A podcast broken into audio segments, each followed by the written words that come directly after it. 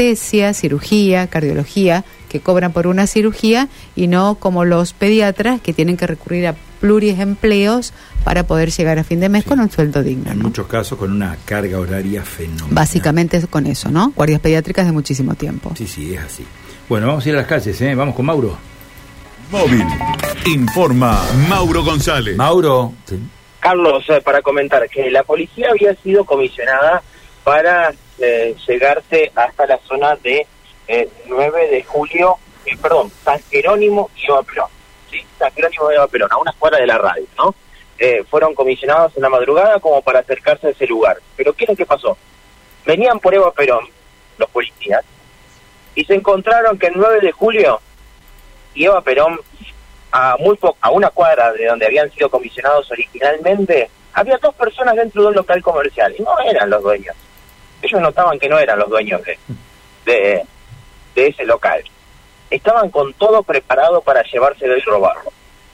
Estos delincuentes en un local de comida rápida en este en esta intersección, ¿no? Eva Perón y 9 de julio. Por eso que la policía automáticamente, eh, percatándose de esta situación, frena, ve lo que estaba sucediendo y detiene a estas dos personas que ya tenían todo preparado. Vamos a escuchar la palabra de Juan, él es propietario de este local de comidas rápidas y decía lo siguiente. Mm, está queriendo entrar en otro local, digamos, y así que justito los vieron. Cuando lo vieron ellos al, al móvil policial se quisieron esconder en los baños, pero los agarraron, digamos. Ya tenían todo el equipamiento que usan habitualmente aquí afuera. le vuelvo a repetir lo poco que sé, era el horno y no sé qué mucho más. Hasta que no vaya a la comisaría no tengo ni idea. Eh, decías, y por lo que te contó la policía, se escondieron dentro dentro del local. ¿Es la primera vez que te sucede esto aquí en, el centro de acá sí. El otro local mío de Boulevard ya me ha pasado. Pero en este es la primera vez. ¿Cómo toma, eh, digo, esto de ser comerciante, de tener que lidiar con todas estas situaciones? Y ya sabemos que puede pasar, digamos. Es parte de, ser parte comerciante. de la historia, sí. ¿Cómo, ¿Cómo están en el barrio? Porque no es el único local que ha atravesado por estos hechos.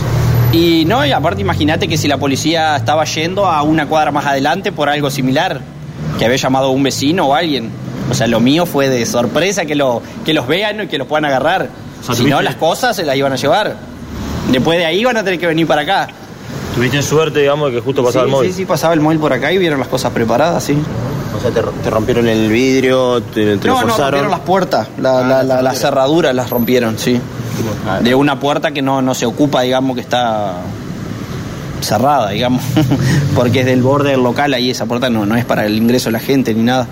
Ahora queda más que nada de repararlo, es el gasto de Hay eso, que ¿no? Hacerlo, hablarlo con el seguro y bueno, después ir a buscar las cosas a la comisaría. Gracias. De nada.